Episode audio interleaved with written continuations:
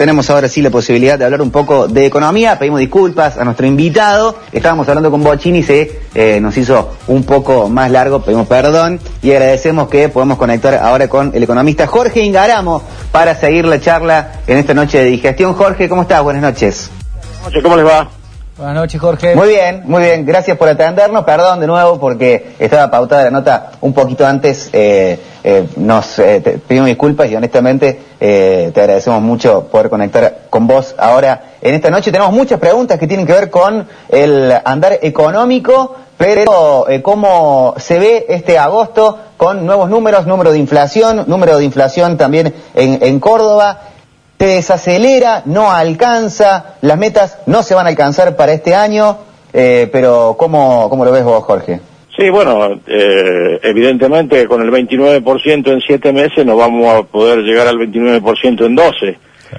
Así que claramente se cumplió la meta de Guzmán nada más que en 7 meses en lugar de un año.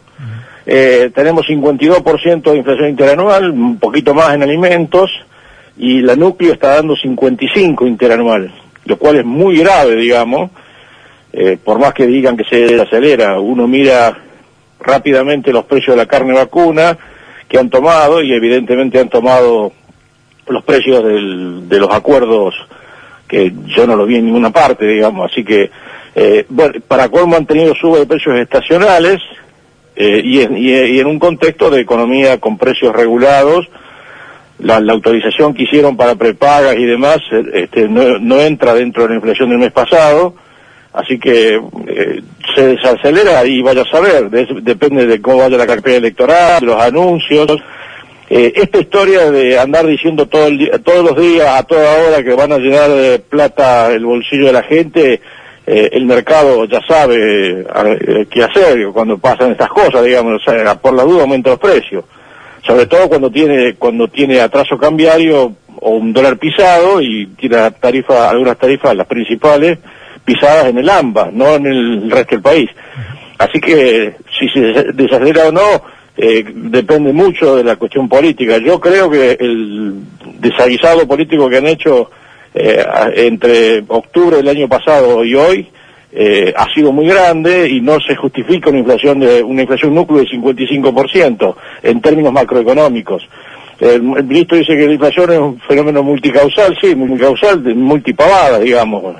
Porque si, hubieran hecho solamente cosas inteligentes y, controlar bien este, con la recaudación que han tenido y con el aumento del ingreso por DEX, por derechos especiales de giro que le va a mandar el fondo, el aumento de la recaudación, mire usted, eh, los derechos de exportación crecieron 179,7% en un año. Eh, o sea, siete meses contra siete meses. Así que, con todo eso a favor, no son capaces de hacer un plan económico. Y bueno, entonces, ¿qué, vamos a poder predecir eh, de si se va a seguir desacelerando o no? Jorge, con, con este eh, ¿Cómo está Roberto Carqueve? Gracias por otra otra vez sumarse a digestión. Y, y lo, la pregunta es, dentro del panorama, eh, piensen en el pequeño comerciante o, usted conoce la radio y quiénes son los que, los que le escuchan. Eh, ¿Hay como que una esperanza o se empieza a sentir como que empieza a calentarse la economía? Eh, venimos de años muy fríos, más la pandemia, y empieza a haber como una esperanza de que haya algún tipo de reactivación en términos de consumo, de mostrador, de, más las tarjetas, la hora 12, cuando se incentiva ese consumo, ¿desde qué lugar se incentiva la oferta? Hemos tenido distintos economistas y algunos dicen, no pasa por el consumo, hay que incentivar la oferta, y otros dicen, ¿para qué va a incentivar la oferta si no incentiva el consumo? ¿Cómo lo veo? ¿Cuál es su postura sobre eso? No, no, no, la oferta va, está creciendo, o sea, no cabe duda. Hay reactivación en la construcción, una leve reactivación industrial, en autos estamos muy bien, o bastante mejor del año pasado. Mm. Eh, ahora se empiezan a mover los sectores que estaban parados, turismo, hotelería, gastronomía, eh, y digamos transporte de, corta, media y larga distancia. Falta todavía abrir los aeropuertos y demás, pero digamos, claramente hay, hay una, el, hecho de que haya 20% de, de de la población con dos dosis eh, ya es un avance importante y eso va, va, a producir un efecto el problema es que, digamos, es más fácil eh, una, una reactivación, una, un rebote sin horizonte, o sea, sin saber qué va a pasar después del famoso eh, 14 de noviembre, eh, bueno, eh, un rebote sin horizonte induce más a remarcar precios que a aumentar las cantidades, pero la, la, la, la, oferta está, yo creo que no hay ninguna duda de que la oferta está reprimida por la, estuvo reprimida por la pandemia y ahora va a empezar a mejorar. Eh, y yo creo que eso no cabe ninguna duda, que la, economía va a cerrar al 7, siete y medio este año de crecimiento, con lo cual va a recuperar un 70% de lo que perdió el año pasado. Eh, y bueno, pero lo que pasa es que no hay, no, nadie sabe qué va a pasar después del 14 de noviembre. Entonces ahí está el problema. La oferta es, es eh, por ahora hay mucha capacidad ociosa en la economía, así que es cuestión de comprar más insumos y meterle lo mismo. Eh, y las máquinas están todavía con, con, un solo turno cuando pueden funcionar tres. O sea que yo creo que, que el campo mismo podría mejorar su oferta también. Bien, habla de que puede haber un siete y medio, lo cual es, una muy buena noticia objetiva. Y usted, aparte de economista, conoce de política o, y, ha estado en política. ¿Cree que estas elecciones son tan drásticas? ¿Creen que en el día a día o al hombre de pie lo que pase en estas elecciones le va a afectar en ese siete, siete y medio? ¿Puede llegar a enfriarlo o no? ¿Qué, cree puede No, no, no, no. Yo creo que la gente, la gente va a encontrar el entusiasmo en el hecho de, que haya vacunas. Si se, si se cumple el objetivo de que en, en agosto avanzamos con la segunda dosis y tenemos vacunados a los chicos, eh, yo creo que eso no hay duda de que eso eso va a mejorar. Eh, las elecciones son lo que son. Mm. Pasos por ahora y después una elección general donde se va a ver eh, quién comanda. Yo ahí yo yo lo que diría es que hay una hay un menor liderazgo y una menor centralidad de Cristina Fernández de Kirchner, porque tuvo que aceptar un montón de cosas que en, cuando no estaba en campaña no las aceptaba, pero todavía está ella ahí, así que para la gente, estando ella ahí, es una promesa de que no, no es tan fácil una, un, eh, un, crecimiento económico sostenido por la inversión, por la inversión extranjera, por la, la, la reinserción de la Argentina en el mundo, no es tan fácil todo eso, pero bueno, eh, eh, digamos, y del lado y del lado de la oposición todavía no he escuchado nada que valga la pena escuchar en cuanto a propuestas. Eh, eh, así que, francamente, yo creo que las elecciones actuales yo, yo las veo más bien de posicionamiento para no perder y para disputar esas famosas bancas de la Cámara de Diputados para discutir si va a haber mayoría o no del oficialismo.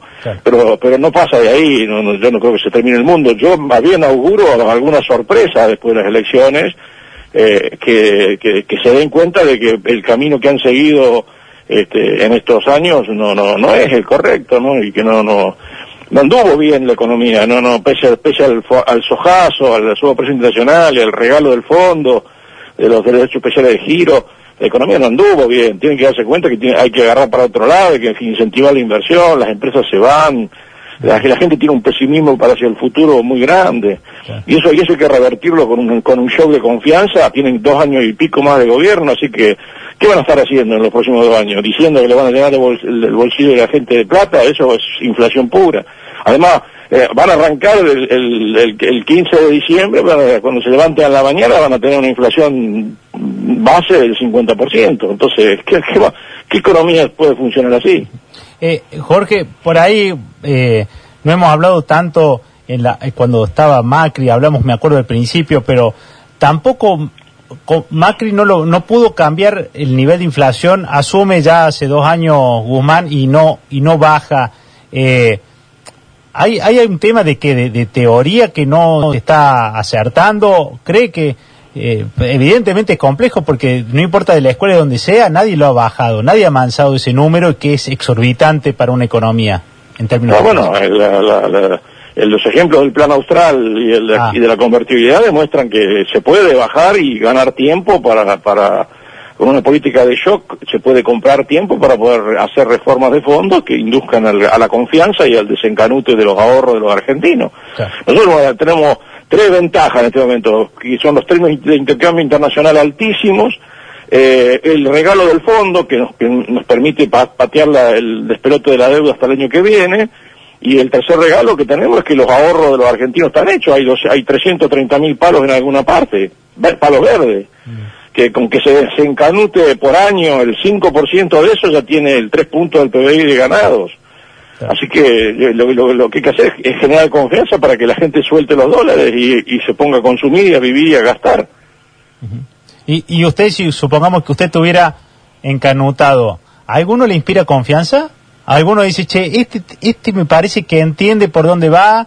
¿O entiende, usted que también estuvo en, en, en un gobierno, sabe que por fuera se ve de una manera y después cuando uno entra está claro que hasta los más lúcidos se les empantanó, no le encontraron la vuelta, no los dejaron hacer. Eh... No, bueno, es un problema de liderazgo político y de convicción, ¿no? O sea, tiene, usted tiene que estar muy convencido de lo que hace, hacer un plan. Yo juntaría las atribuciones de cuatro ministerios o cinco de que tienen que ver con la economía, pondría todo bajo una misma cabeza para que arme el ajedrez, porque esto es un despelote. Cada uno hace lo que quiere en cada ministerio. Eh, cada uno arregla con el, con el, sector de poder que, le conviene. Esto, esto, que vimos ahora de Zabaleta, este, no se puede creer, o sea, los que están adentro del ministerio están con los que están afuera haciendo quilombo en la calle. Y el tipo tiene que asumir hacer equilibrio entre medio de todo eso. Y, lo, único que se le ocurre es pedirle 100 mil millones de pesos más a Guzmán. Esa es la salida. Entonces, o sea, eh, evidentemente con sin liderazgo político serio, sin un plan y una estrategia bien clara y concentrando en una... Eh, no se puede jugar al ajedrez de compañero. Es muy difícil. Porque el, enemigo te ve, la, te ve hasta las señas. Al ajedrez hay que jugar de a uno. O sea, y, y la economía es un ajedrez complejísimo que tiene un conjunto de variables que tienen que funcionar más o menos armónicamente. Por supuesto que esto va lo que, lo que están haciendo ahora va a dejar una herencia que es un despelote de variables económicas, algunas reguladas y atrasadas 50%, otras adelantadas, como el dólar blue, eh, este, el dólar contado con liqui, va a encontrar eh, un, control de cambios este, extremadamente este, recesivo que impide la inversión, que impide la acumulación de, capital, que impide el ingreso de capital extranjero, que impide la, la remesa de utilidades. O sea, ¿Quién va a traer dólares de afuera a 98 si después cuando los quiere sacar los tiene que pagar los 170? O sea, esas cosas tiene que arreglarlas. Y eso se arregla con conducción política y con un plan y, con y concentrando las funciones en una sola cabeza. Clarísimo.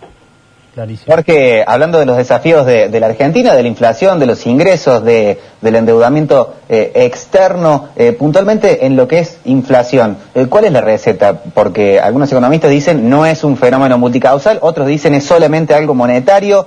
hemos tenido gobiernos que han emitido para, en teoría, llenar de dinero la, plaza interna y el mercado interno y tal, otros dicen que eso genera inflación para adelante, otros han secado la plaza en decir no emitimos más y la inflación siguió siendo un problema hasta mucho eh, más grave, hemos tenido inflaciones del 55% con eh, emisión al menos de billete eh, casi cero, ¿cuál es la, la, receta o es un poco de todo o las que se han aplicado no iban a funcionar nunca y hay que hacer otra cosa? Y en ese caso, ¿qué?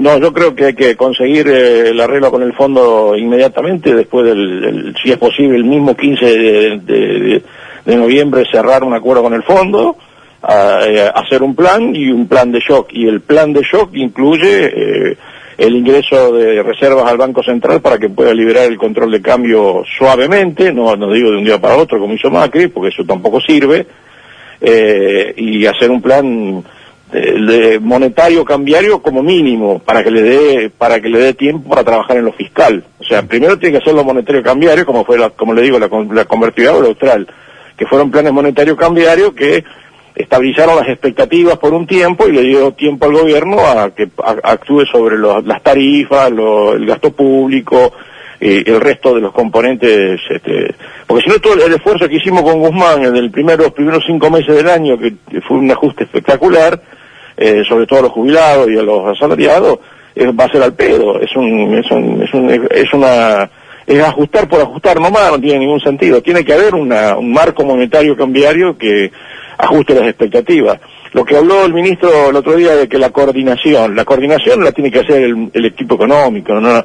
La, la, gente coordina las, sus, sus expectativas de acuerdo a lo que ve y a lo que escucha y a lo que espera y a la experiencia anterior. Si usted no cambia eso, y bueno, ¿Qué, va a esperar que la gente coordine las expectativas si usted no, es capaz de coordinar las suyas? En este gobierno que tiene eh, uno que come este, entrañita con, eh, con el señor González, enviado de Biden, y otro en la otra punta dice que tenemos que ir para Rusia. ¿Quién va a entender eso? Algunos le dicen pragmatismo, pero también se puede traducir en lo que vos estás diciendo de no hay coordinación. Bueno, eso es lo, lo que hay en este gobierno, una falta de coordinación, yo diría que asombrosa, ¿no? Por eso le digo que están los ministerios loteados, copados, cada uno hace lo que le parece para su sector, y así no se puede funcionar. Y, además, todo el mundo sabe que, que la política de gasto público, lo único que hace hasta ahora es, subsidiar a los ricos, porque con el subsidio tarifario en el AMBA, lo que, lo que, lo que tiene, los que reciben el, la mayor parte de ese subsidio, que son casi tres puntos del PBI, eh, son prácticamente los ricos. Eso no cabe ninguna duda. ¿Quién, quién tiene, este, quién, quién consume más electricidad? ¿Un tipo que no tiene una red, una red de gas o un tipo, o un tipo que tiene un, que vive en el barrio Parque, en Buenos Aires? Eso es una cosa que es elemental que hay que corregir. Entonces yo creo que lo que, lo que hay, lo, lo, lo importante es que, que, haya una concepción y un plan que funcione que, y que la gente lo entienda, que se lo pueda explicar a la gente. Y eso se, y eso se pueda visibilizar en una política monetaria cambiaria que estabilice por lo menos por seis meses los precios y acomode las expectativas. Mientras tanto uno va trabajando en acomodar las cosas. No todo, todo el mismo día no se puede hacer. Dios no creó el, día, el mundo en un solo día. Muy Jorge, muy agradecidos. Como siempre, muchas gracias. Buenas noches. Abrazo, hasta luego. Abrazo.